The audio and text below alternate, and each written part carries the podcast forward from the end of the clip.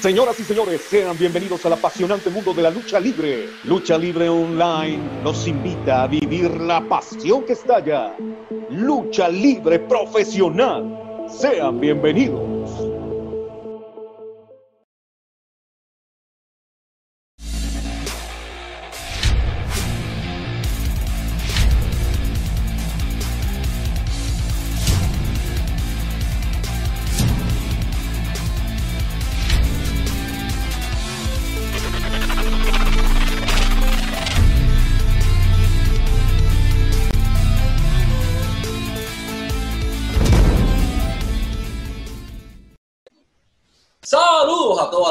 Lucha libre. Este que les habla es Michael Morales Torres, integrante del equipo de lucha libre online. Y tenemos el enorme privilegio de presentarles a nuestro invitado de la noche de hoy, representando a Lucha Libre AAA, una de las mejores voces en la industria de la lucha libre de México para el mundo, Jesús Zúñiga. Jesús, ¿cómo te encuentras en la noche de hoy?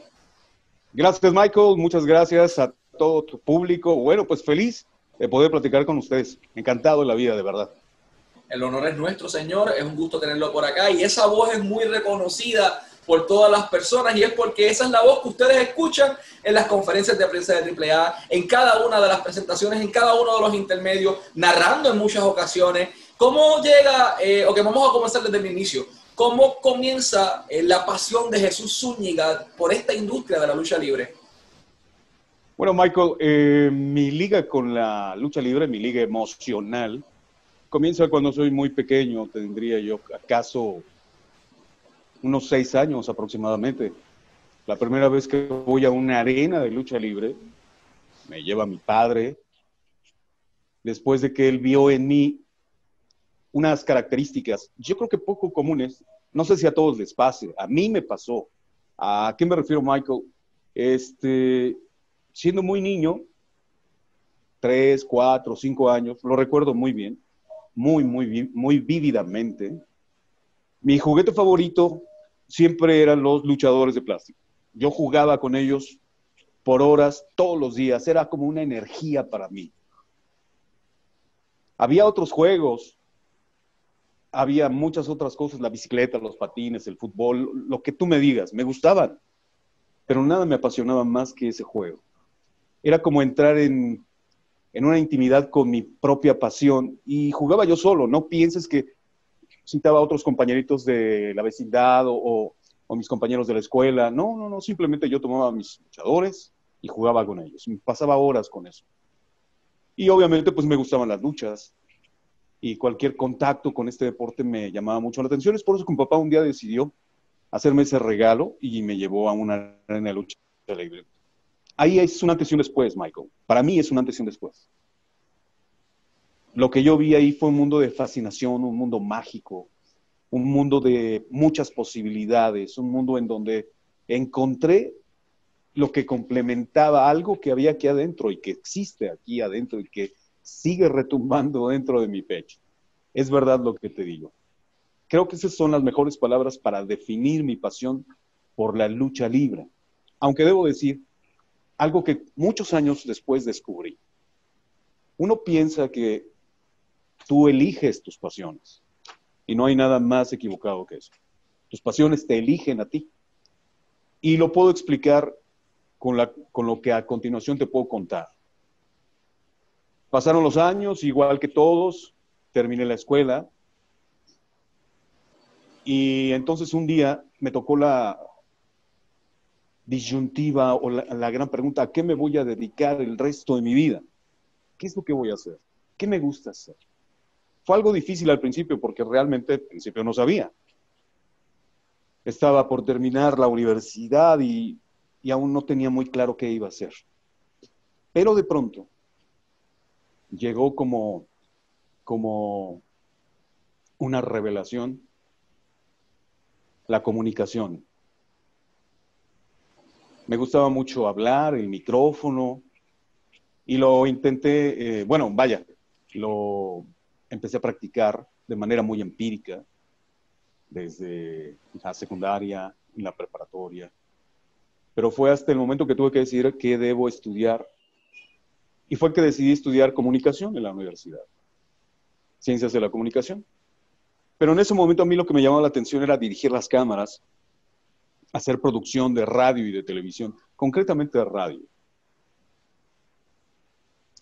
Pero, insisto, una cosa me fue llevando a la otra, de pronto terminé la universidad, se, terminó la carrera, ya tenía yo la manera de comenzar a trabajar en los medios de comunicación. Y alguien me invitó a un, a un curso de producción y dirección de radio y televisión y lo tomé. Una, una maestría concretamente. Y ahí fue donde el micrófono me atrapó y dije, es que es justamente lo que yo quiero. Yo quiero ser locutor. Fue así entonces que comenzó mi, mi odisea y mi, eh, mi camino a la búsqueda de una oportunidad en los medios de televisión. Tuve que dejar la ciudad de Guadalajara, venirme a la Ciudad de México. Y empecé a tocar puertas. Muchas me dieron en la cara. Muchas, muchas me dieron en la cara. Pero eso, lejos de desanimarme, me animó mucho más. Él, cada vez que me decían que no, era como, inspírate, echa para atrás un poco, toma fuerzas y sigue adelante. De manera tal que comencé a buscar en la Ciudad de México, en la Ciudad de Puebla, en la Ciudad eh, de Toluca, que son ciudades colindantes a la Ciudad de México. Trabajo en estaciones de radio, porque, caso muy curioso, termino esta maestría en producción y dirección de radio, decido ser locutor en ese momento, eh, saco mi certificado de locutor, que muchos llaman licencia, el término es lo de menos, y fui a tocar a las estaciones de radio y todos me decían, al principio me decían, ¿tienes licencia? Y en un principio cuando fui no la tenía todavía. No, no tienes licencia, no puedes ser locutor. Era un requisito, al día de hoy ya no lo es tan estricto, pero en aquel tiempo sí lo era. Y si no tenías licencia no podías agarrar un micrófono ni de radio, ni para la televisión, ni para nada.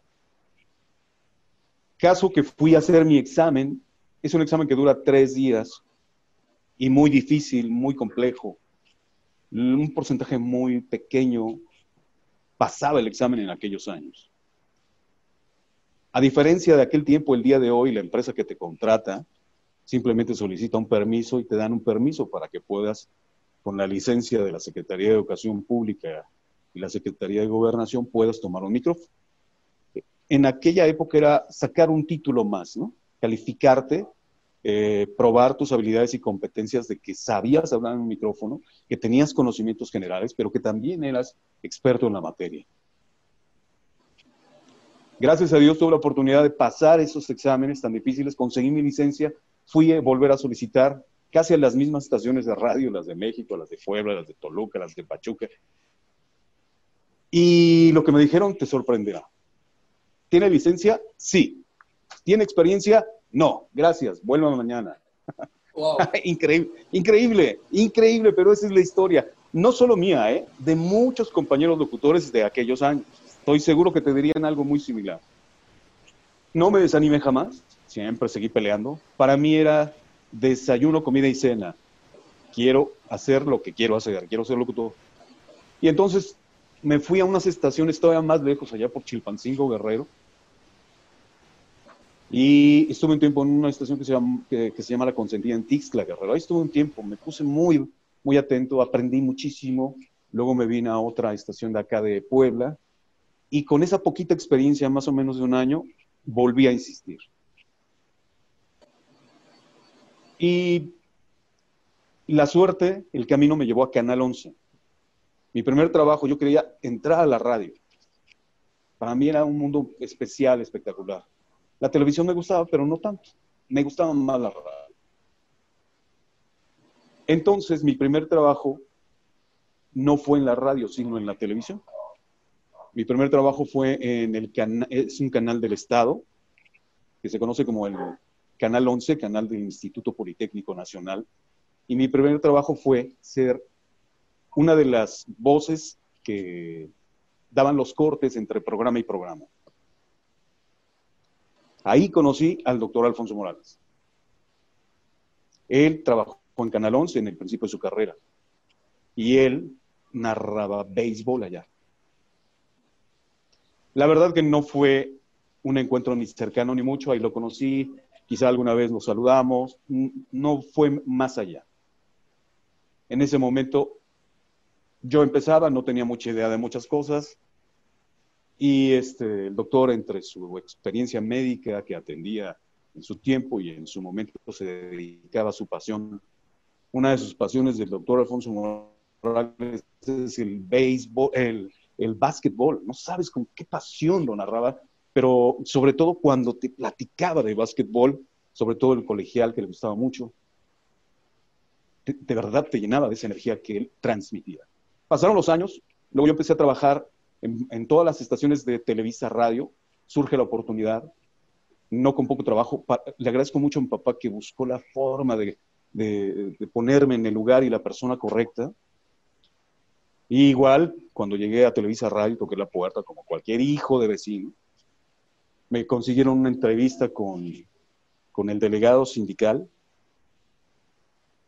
Miguel Gutiérrez, que también era cantante, bueno, que es cantante, hace poco lo vi una gran persona, de un gran eh, sentido humano. Eh, me entrevistó, me hicieron una prueba y luego él me mandó con el gerente de la estación a donde había una vacante. Han de saber ustedes que aquí en México, no sé en Estados Unidos, pero aquí en México, si el sindicato no da el visto bueno, en este caso al talento, que es el locutor o comentarista, que en este caso era para locutor, si el sindicato no da el visto bueno, no entras. Pero si el gerente de la estación no da el visto bueno, tampoco entras. Entonces tienes que gustar, tiene que gustar tu trabajo a ambos. Tuve la enorme fortuna de, eh, conseguir empatía con ellos y que mis habilidades y competencias aprendidas a ese día eran acordes para lo que yo iba a hacer, que era conducir programas musicales en dicha estación XX. Aún existe, aún es parte de Televisa Radio, o lo que conocemos como Televisa Radio. Era tanta mi inquietud, Michael. ¿No te estoy aburriendo con esto? ¿No nos estoy aburriendo? No, no, no, al contrario. Es una historia muy interesante. Gracias, Michael. Donde quieras preguntar algo, por favor, háganlo. Y si lo estoy aburriendo, también tengo una rutina de chistes. Nah. Eh, el caso es que yo, yo quería trabajar más y más y más y aprender más. Lo hacía porque además siempre fue mi pasión y ya estaba trabajando en la radio donde yo quería, estaba trabajando ya en, un, en, una de las empresas más connotadas e importantes de la radio a nivel nacional, que era Televisa Radio. Pero entonces, como era de esos que no se cansan de escuchar no por respuesta, pero transformarlo en un sí, fui a ver al director, o al, en ese caso era, sí, director artístico le llamaban, el gerente de la estación, el director de la estación, la denominación es, la, es este, intrascendente. Lo importante es que ellos eran los jefes y eran los que decían. Fui a ver al de la estación hermana, que estaban, tenía, Televisa Radio tenía cinco estaciones AM muy importantes. XQ, XX, XW, tenía la XWA y tenían WFM. Ese era el grupo de Televisa Radio en aquel entonces. Y entonces fui a pedirle trabajo al de la XQ y ¿qué creen que pasó? Me dio trabajo. Oh, ese sí. Me dijeron que sí. Ese sí. El primero me dijo, como que lo dudó, dijo, ah, no, ¿y este qué? Si trabajas en mi competencia, ¿no? Bueno, no eran competencia, porque haz de cuenta que XX tocaba música balada pop. Luego entonces la XQ anunciaba eh, música mexicana, canciones rancheras. El caso es que me adapté al estilo de la estación y me dieron oportunidad de hacer turnos en la XQ en la madrugada. Pero tenemos una vacante en la madrugada y, vas a cubrir los descansos de los compañeros que se van, este, que van descansando entre semanas. Sí, no hay problema, yo lo hago. Pero luego, como mi ambición era demasiada, Michael, fui con el otro director que manejaba la XCWA, que esa estación se, escucha, se hacía aquí en México, pero solo se escuchaba en Guadalajara y ahí tocaban música igual este, grupera o regional que se llama. El caso es que después de hacer mi prueba y convencerlos, no con poco trabajo, me dieron trabajo. Pero haz de cuenta que yo entraba a 6 de la mañana y terminaba a las 12 de la noche. Un día normal para mí era hacer un, por lo menos un turno en cada una de las estaciones que no eran seguidos, ¿no? Eran quebrados. eran 18 horas de trabajo entonces. Sí, de pronto pues tenía que hacer espera, ¿no? De cuatro o de, de seis horas para entrar a mi siguiente turno Y entonces yo la estación, yo vivía, es más, yo dormía en la estación porque al otro día tenía que abrir la estación, la, la XX, a las 6 de la mañana, y entonces no me alcanzaba este, la manera de llegar a casa. No, no, porque salía, mi último turno terminaba a 12 de la noche, ya para esa hora no había transporte público, yo no tenía auto en aquel momento, y entonces no me daba para ir a mi casa y volver a las 6 de la mañana. Por tanto, me quedaba a dormir en la estación. recuerdo una anécdota, esa anécdota la recuerdo con mucho afecto porque en la, en la, en la XCQ FM, que también tenía este, Televisa Radio, había un sillón donde sentaban a los entrevistados, un sillón como un love seat para dos personas. Y me acuerdo que entre el ingeniero, que también se quedaba a dormir ahí, entre otro compañero locutor que igual se quedaba a dormir ahí, porque salíamos todos a las 12 de la noche, y en aquella época no había transporte nocturno, se acababa a las 10 el, el transporte y el metro cerraba a las 12, pero si cierras a las 12 la estación, ni corriendo llegaba yo a la estación del metro a tomar el último tren para ir a casa. Nos peleábamos por ese sillón, Michael. Es decir, el que llegaba primero al sillón dormía en el sillón y los demás se quedaban en otro lado, en el suelo, a ver a dónde. Pero eso, lejos de desanimarme, me motivaba a hacer más. Llegado el año de 1990, surge una oportunidad y aquí el Mundial Italia, el Mundial Italia, el Mundial de Italia en 1990, y fui a pedir oportunidad que me dejaran ser el locutor comercial de los eventos deportivos. Era aquel que, normalmente antes del evento presentaba al, patrocinador y daba los marcadores durante el partido, ¿no? el marcador de la cervecería Corona, o sea que le pregunto, también, también trabajó en el Mundial de 1990 de Italia.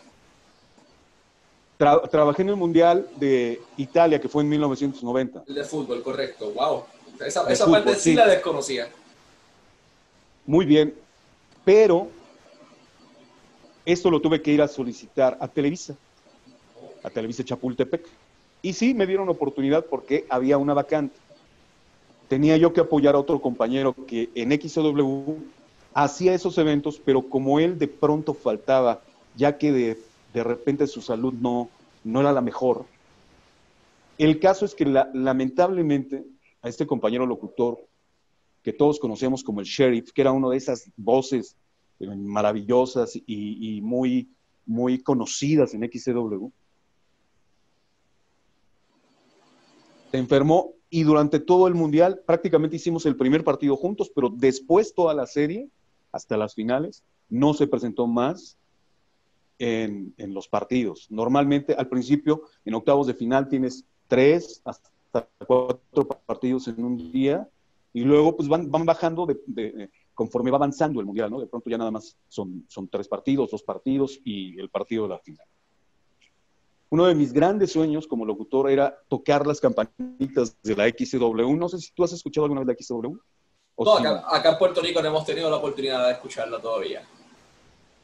El caso es que había unas campanitas que el locutor, cuando le abrían el micrófono desde la cabina, tenía que tocarlas y decir algo así como XCW, la voz de la América Latina desde México, transmitiendo desde Ayuntamiento 52 en la Ciudad de México era uno de mis sueños. Pues en ese mundial me dieron la oportunidad de hacerlo y comenzó mi carrera como locutor comercial en eventos deportivos. Lo que me llevó al siguiente paso. En ese, en ese inter de tiempo, empezaron a surgir las estaciones gruperas o regionales en México.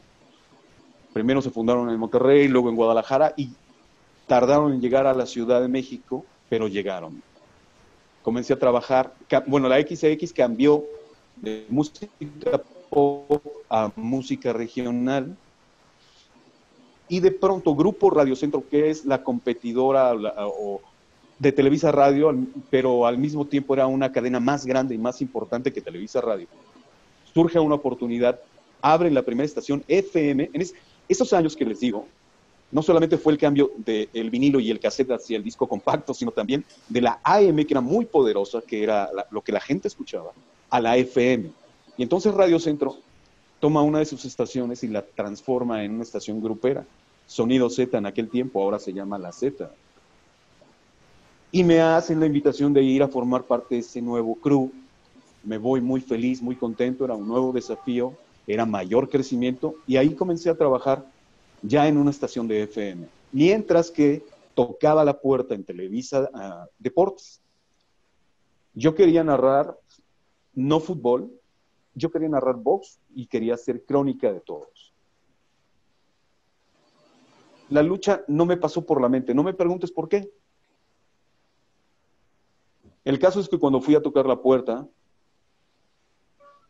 me dijeron que uh, estaban haciendo cambios y que sí, necesitaban nuevo talento. Me hicieron una prueba, por fortuna la pasé, pero me dijeron, no hay para box.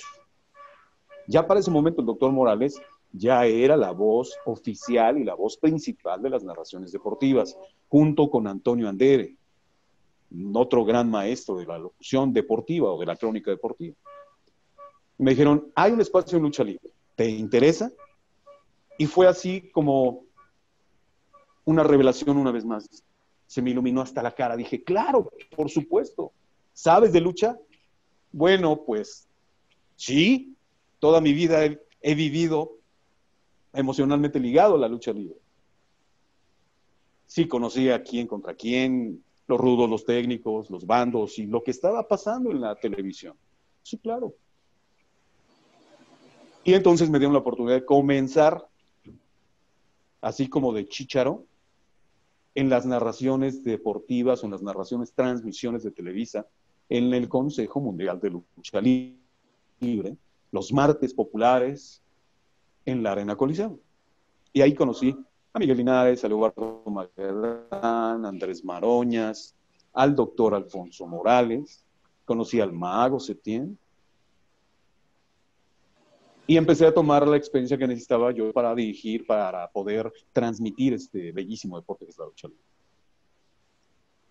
Mientras tanto, en la radio seguía yo colaborando en Sonido Z y luego me pasé a una estación juvenil y trabajaba en las dos al mismo tiempo, que se llamaba Estéreo 97.7 y una de AM que se llamaba Variedades, que eran muy, muy populares, muy populares.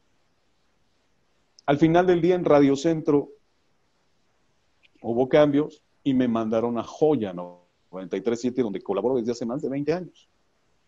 Tengo un programa que se transmite todos los días, lo pueden escuchar ustedes allá en Puerto Rico en cualquier parte del mundo, lo pueden escuchar bajando la aplicación de Joya 937.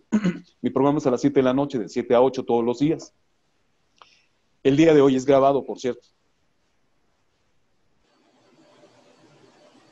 La historia de la lucha libre comienza en la Arena Coliseo, en los tempranos noventas, donde conocí al doctor Alfonso Morales. Yo me quedaba impresionado porque yo lo veía en la tele, ¿me entiendes? era de, pues, de las voces reconocidas y al mismo tiempo un ídolo para mí. Y ver igual al mago Setien, que lo escuchaba en el béisbol, que lo había visto en las películas de lucha libre o de béisbol o etcétera, muchas películas. ¡Wow! Impresionante. Fue una etapa de crecimiento y volví a sentirme muy atraído por la lucha libre. Y no es que haya dejado de sentirme atraído o no, sino que aquella pasión se desbordó, esa es la palabra. Y aquí quiero hacer un paréntesis para volver a tomar aquello que te dije que las pasiones te eligen a ti.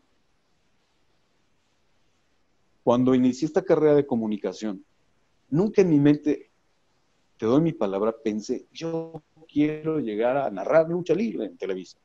No, la verdad es que no. Yo tenía el corazón echado para adelante, con ganas de hacer carrera, con ganas de hacer las cosas bien, de, de, sumarle al deporte o a los deportes que me tocara narrar. Y fue la lucha, y fue mi camino, y fue este desarrollo que me llevó hasta la lucha libre. Es una doble bendición lo que me sucedió, porque no solo estaba trabajando en la comunicación que tanto amaba, estaba narrando lucha libre. Es por eso que te digo que las pasiones te eligen a ti. ¿Qué opinas, Michael? tarde temprano ese mismo niño que jugaba con las figuras de acción, que le apasionaba este deporte espectáculo o esta industria o este deporte, que como la lucha libre, eventualmente pudo haber cursado el resto del mundo, pudo haber eh, trabajado en radio como locutor eh, de fútbol, pudo trabajar en diferentes aspectos, radio comercial, etcétera, etcétera, pero se encaminó y el mismo destino fue lo que lo llevó a, convertirse eh, en parte esencial de la industria de la lucha libre y una de las voces más reconocidas. ¿Recuerdas tu primer día trabajando para el Consejo Mundial de Lucha? Sí, claro, claro que sí. Recuerdo muy bien que antes de ir, un, pues un par de días antes que ya me dijeron, si se queda, si lo aceptamos, comienza usted a formar parte de, del crew de comentaristas para lucha libre en Televisa Deportes. Me citaron un par de días antes, me tomaron medidas, me entregaron uniformes, un par de trajes. Estaba yo muy emocionado porque pues era un sueño hecho realidad. Realmente estaba yo volando sobre el piso, ¿no? No tocaba yo el piso, me sentía sumamente agradecido, me siento sumamente agradecido al día de hoy por esas maravillosas cosas que he vivido, sin duda alguna no sé, es algo que ni siquiera me atreví a soñar y me tocó vivir y bendito Dios así, así fue. Recuerdo que el día que me puse mi traje de Televisa era un traje café, tenía un sello aquí del logotipo de la empresa. Y llegué caminando. Yo nunca había ido a la Arena Coliseo, ¿eh? Nunca antes había ido a la Arena nunca.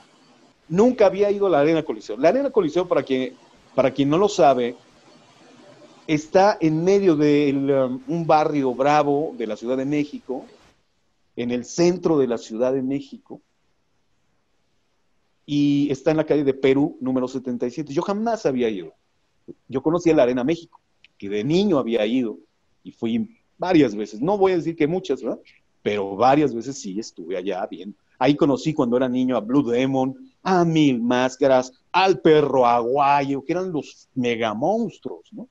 Había otros, más chiquitos, más grandotes, pero los estelares eran esos tres, me acuerdo perfecto. El cavernario Galindo, no me tocó verlo luchar. El médico asesino, mm, me parece que sí me tocó verlo cuando era niño. Regresando al primer día de, de trabajo como comentarista, yo me sentía muy orgulloso de portar ese traje, pero nunca había ido a la arena Coliseo. Así que preguntando llegué. Y me citaron temprano. Normalmente para las transmisiones de televisión te citan por lo menos un par de horas antes, lo cual obedecí disciplinadamente. Pero a esa hora no había ni gente ni nada. La arena estaba abierta. Vi los camiones de Televisa afuera, eh, varias personas, técnicos, camarógrafos que yo no conocía. Pues se me quedaron bien así como diciendo, ¿y este se perdió? ¿Quién, quién lo invitó? ¿Quién lo trajo? Así se me quedaron bien así como, como si yo fuera un, un, un alien o algo extraño.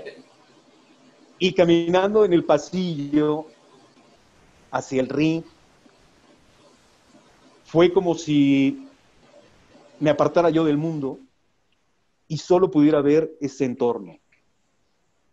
Al final de ese pasillo, pasando el cuadrilátero, había un cuartito chiquito que era la, la, la mesa o el palco de transmisiones. Llegué y ahí estaban mis compañeros con quienes me tocaba transmitir. Que en aquel momento, me acuerdo, era Miguel Linares. Miguel Linares y Andrés Marones. Bueno, pues estaba yo nervioso. Y debo decirles algo, no, no me estoy más que recordando. La verdad es que mis compañeros, durante un largo tiempo, me examinaban me tiraban preguntas así a lo largo de la transmisión para ver, a ver si este tipo sabe de lucha libre o nada más tiene cara de que se pasa de listo. Sin embargo, entendí que esa era una manera de ser aceptado y me puse a estudiar, siempre he sido estudioso en ese sentido, preparaba yo mis transmisiones y fue así como me fui ganando la confianza de mis compañeros y me fui ganando la confianza del público que me escuchaba, porque han de saber que aunque no había redes sociales, la gente opinaba y decía si les gusta o no les gusta. ¿Sabes? No sabes. El mismo luchador que de pronto te oye, te acepta o no te acepta, dependiendo qué tanto podrías o no saber. Los luchadores son muy celosos y esa es una parte que aprendí desde el inicio. La lucha libre es una familia. La lucha libre es sagrada porque te da de comer, pero porque además es tu pasión, pero porque además todos los que asisten ahí podrían ser rudos, podrían ser técnicos, podrían tener edad, menos edad, ser gordos, ser flacos, ser fuertes, pero todos a la hora de luchar tenían lealtad a la lucha libre, no no tomarla como un juego, no tomarla en poco, siempre respetarla. Y eso es lo que he hecho a lo largo de, estos, estas tres décadas en la lucha libre, respetar la, la lucha. Yo siempre he pensado que la lucha libre es como tú la vivas. Tú le das a la lucha libre lo que hay en ti. Es por eso que en algunas ocasiones, Michael, hemos escuchado a gente que es del, medio haciendo cosas o hablando mal de la lucha libre. Pero eso no significa que la lucha libre sea mala o no esté bien. Eso es lo que ellos ven, así viven la lucha libre. Si a alguien le falta el respeto a la lucha libre, no ha entendido que la lucha libre tiene un alto grado de, de mística, de magia, que te da pasión, que alimenta tu pasión, pero que tienes que respetar. No puedes faltarle al respeto a la lucha libre, y no porque la lucha libre te cobre, sino porque creo que aquellos que le faltan al respeto a la lucha libre, de alguna manera, de alguna, hay muchas maneras, ya hablaremos si tú quieres más adelante, que, cuántas formas hay de faltarle al respeto a la lucha libre. Pero aquellos que lo hacen consciente o inconscientemente, primero que nada partamos de la idea, así lo veo yo, es lo que hay en ti, eso se lo das a la lucha libre. Y la lucha libre es muy noble. Hay muchos ejemplos de la nobleza de la lucha libre, como ha encumbrado ídolos, gente que ha surgido de nada, de la nada, se han convertido en ídolos y les ha dado todo. La lucha libre es eso.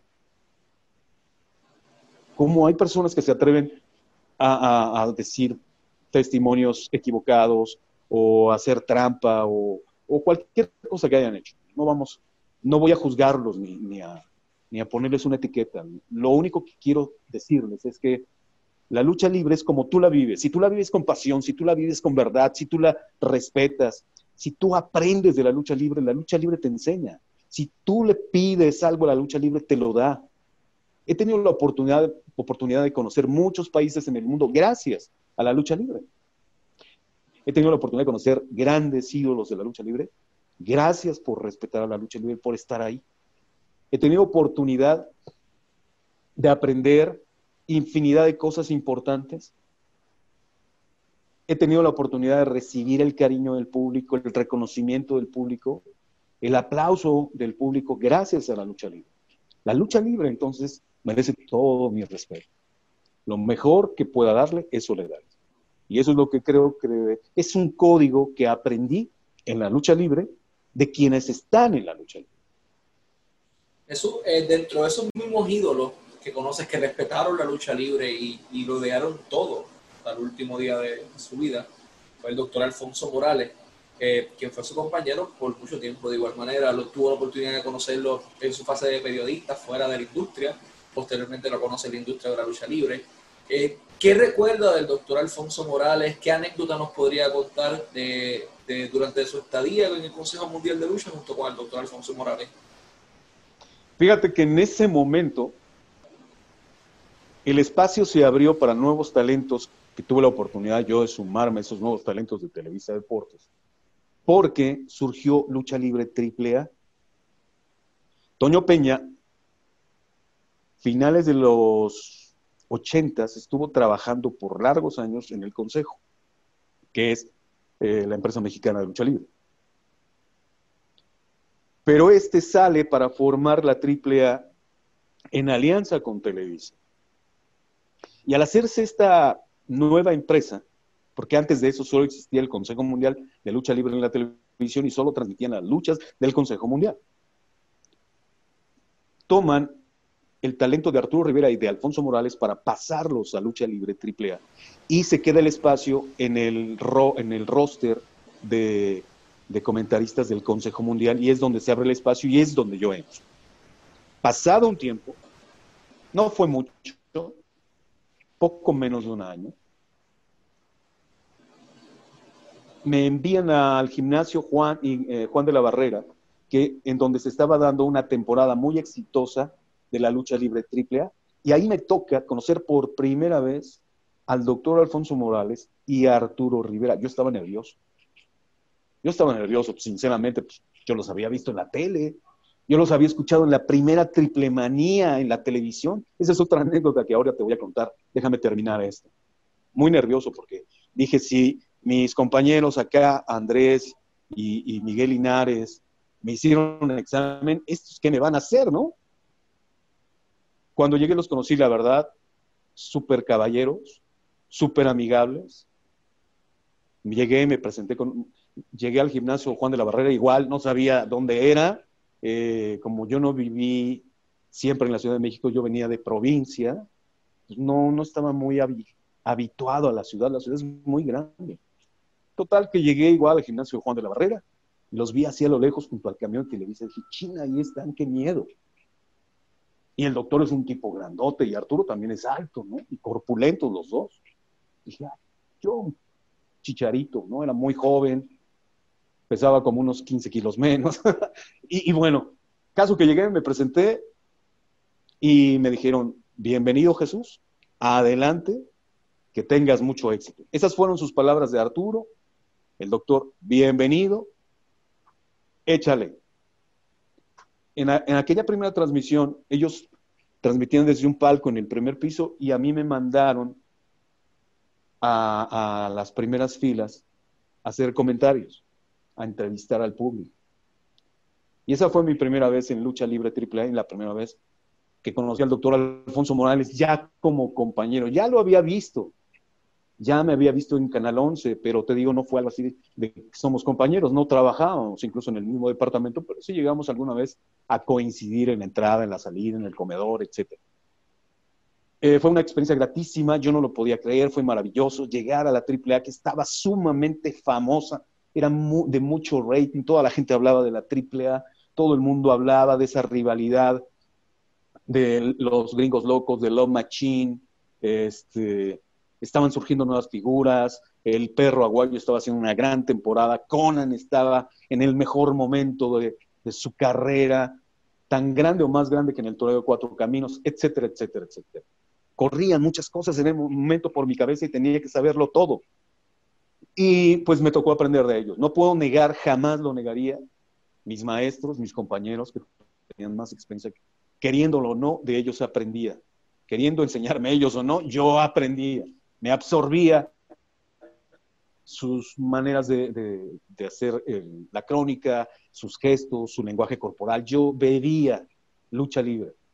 Ahí cambió mi dieta, ahí yo desayunaba, almorzaba, comía y cenaba lucha libre. No había otra cosa para mí.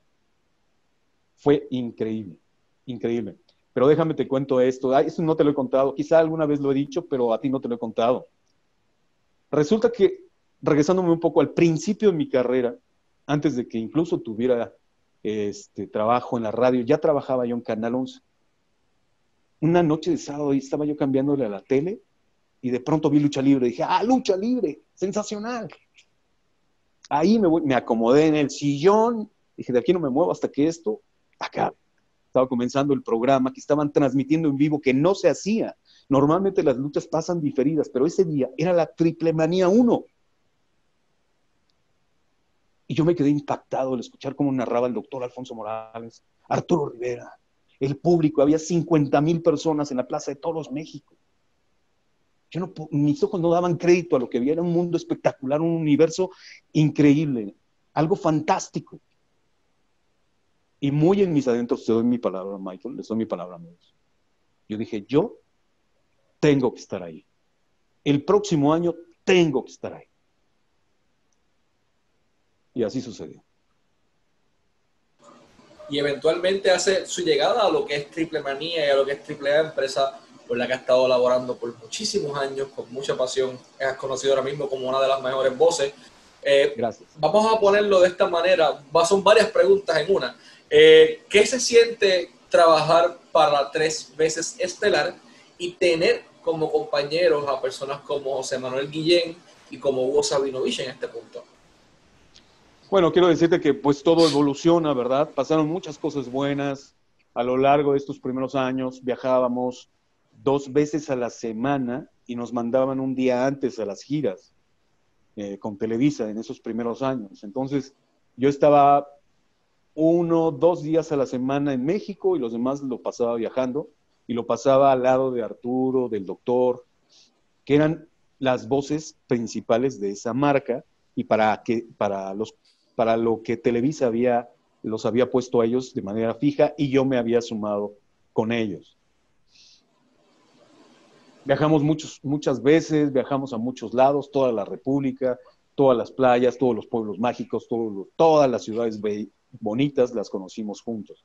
La verdad es que al doctor Alfonso Morales le guardo un grandioso cariño porque siempre, siempre se, se distinguió por ser un buen compañero a la hora de transmitir, pero también fuera de, ahí. Fue, fue amigo, igual que Arturo Rivera, que ha, sido un maestro y un amigo para mí, los dos.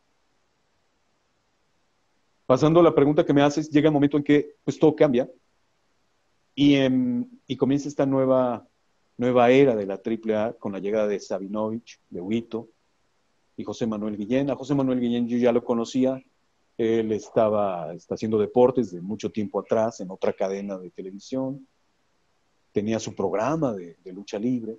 Y a Hugo, pues como todo el mundo lo sabe, lo habíamos escuchado en la WWE en Estados Unidos. Yo, yo no lo conocía personalmente. Cuando lo conocí realmente este, me dio mucho gusto, me sentía muy feliz de tener ahí a mi lado a un ícono de la crónica deportiva y sobre todo con la pasión con la cual él comparte la lucha libre. Es algo con lo que yo me identifico mucho. Y es una nueva etapa de aprendizaje, aprendiendo el estilo de, de Hugo. Y no porque lo quisiera imitar y no por nada, porque lo que yo siempre he pensado es que todo el mundo aprendes. Todos son tus maestros toda la gente tiene algo que enseñarte, pero debes de tener la humildad de aprender. Sin humildad no hay aprendizaje. Cuando piensas que ya lo sabes todo, que ya lo hiciste todo, pues en ese momento estás muerto prácticamente. En la vida siempre tienes que ir evolucionando. Y esa fue una parte muy bella, conocer a Hugo y conocer su pasión, la intensidad de su pasión es lo que más distingo y es lo que más, y de, que, de lo que más he aprendido de Hugo. Y bueno, José, José Manuel Guillén, él tiene una personalidad distinta. Él es un científico de la lucha libre. A él le gusta investigar. Cualquier empresa de cualquier lugar, de cualquier parte del mundo, tú le puedes preguntar y él te va a decir dónde, cómo, cuándo y por qué. Esa es la parte que aprendo de, José Manuel Guillén. Ya lo venía yo haciendo, pero la pasión con la que lo hace, sus investigaciones, pues me hacen, me hacen sentirme inspirado para, para emular esos ejemplos positivos de mis compañeros. Con ellos he estado los últimos cinco años, los más recientes cinco años. Y ha sido muy gratificante poder entrar a esta nueva etapa, yo como el host de los eventos, ellos como narradores. Ha sido una nueva etapa, ha sido muy padre. A lo largo de estos años he tenido la fortuna, como he respetado el código de la lucha libre, los luchadores, los compañeros, tanto las grandes estrellas, para mí todos son estrellas, pero tanto los que luchen antes o después, con todos me llevo muy bien. Yo respeto a todos y ellos me respetan a mí. Es una relación muy, muy sana, muy padre y es mi familia. Te puedo decir ahora que ellos son parte de mi familia. Por lo tanto, me siento en casa cuando estoy en AAA después de todos estos años. Conocí a Toño Peña no solamente como el promotor y no solamente como el, gerente al principio y luego como el dueño, sino él, él siempre fue amigo de todos. Fue amigo de luchadores porque fue luchador y fue amigo de todos nosotros con Televisa. Nos, nos veíamos como amigos, nos hablábamos como amigos y fue de un hombre que también aprendí mucho de la lucha libre, muchísimo Es increíble cómo hay personas, tales como Toño Peña, como el doctor Alfonso Morales, Arturo Rivera, como Hugo Sabinovich, como José Manuel Guillén, de quienes puedes aprender tanto. Y ese ha sido y es mi orgullo, ese es mi bagaje, mi cultura luchística. Gracias a toda esta gente con la que he tenido oportunidad de trabajar, ellos han enseñado mucho, mucho de este bello deporte que te apasiona tanto a ti, Michael, la lucha libre profesional. Zúñiga, antes de ir, lo primero que todo, agradecerle a usted por su tiempo, por su sabiduría y por compartir su impresionante historia, que es muchísimo más eh, compleja de lo que tal vez casi todos nosotros imaginamos, porque muchos conocen el éxito o ven el éxito, pero conocen la, o sea, muy pocos conocen la historia que está detrás de ese éxito. Y de una persona que comenzó jugando con luchadores a sus cinco años, que dormía en, la estación de radio para la que tuvo, vamos a decirlo así, su primer trabajo fuerte, porque no había transporte público a esa hora, de estar trabajando de 6 de la mañana a 12 de la noche. Eh, alcanzar el éxito que usted alcanzó es simplemente algo digno de respeto y a nombre de Latinoamérica, gracias por el trabajo que estado haciendo.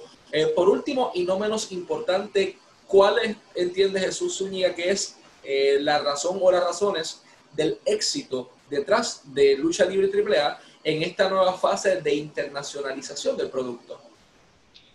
Mira, definitivamente, cada compañía de lucha libre que hay en el mundo tiene una huella digital, tiene un ADN diferente. Algunos lo pueden ver, algunos otros no. Algunos aficionados, no quiero decir con poco conocimiento, simplemente es lo que ven. Dicen, ah, es que AAA le está copiando a la WWE. O es que, nada, si se fijan bien, cada empresa tiene su ADN y la manera en que se gerencia, la, la forma en que es desde su logotipo, su estructura, su, este, staff de talento, sus directivos, es diferente. Por tanto, no puede ser igual ni copiarlo uno de lo otro. Cada quien tiene lo suyo. Y en el caso de la AAA, el máximo éxito o una de las características de su éxito es que siempre se ha atrevido a hacer el cambio, se ha atrevido a ponerse a la vanguardia, se ha atrevido a hacer cosas. Y en el pasado como ahora, hemos visto cosas que tal vez no fueron lo que imaginamos, pero hay muchas, muchas, muchas otras que se convirtieron en increíbles ejemplos de que estamos en el camino correcto, de, popularidad, de fama, de aceptación, de rating. Ahí está la pantalla, ahí están las luchas, ahí están las triplemanías y todas las funciones, todas las marcas y propiedades de la AAA que lo demuestran desde hace 28 años. El ADN de AAA es diferente a cualquiera otra.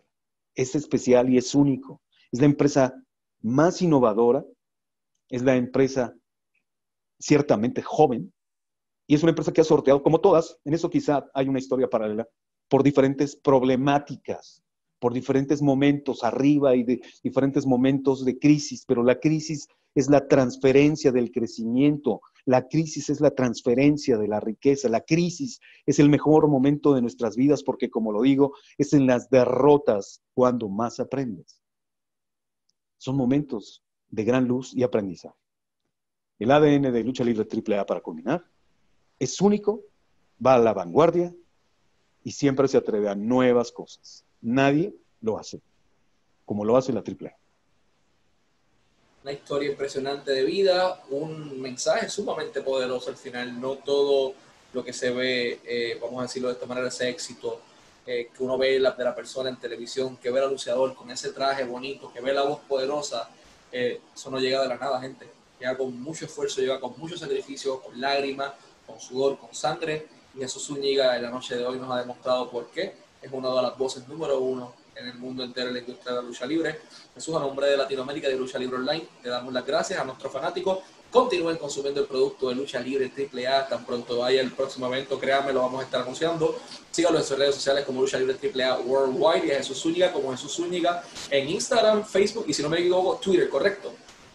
Es correcto, Michael. No me quiero ir sin antes agradecer a todo tu público, a tu vasto y enorme público. Muchas gracias. Gracias a ti, Michael, por la entrevista. Gracias a Hugo Sabinovich por su cariño, su amistad. Y gracias a la lucha libre. Que viva la lucha libre por siempre.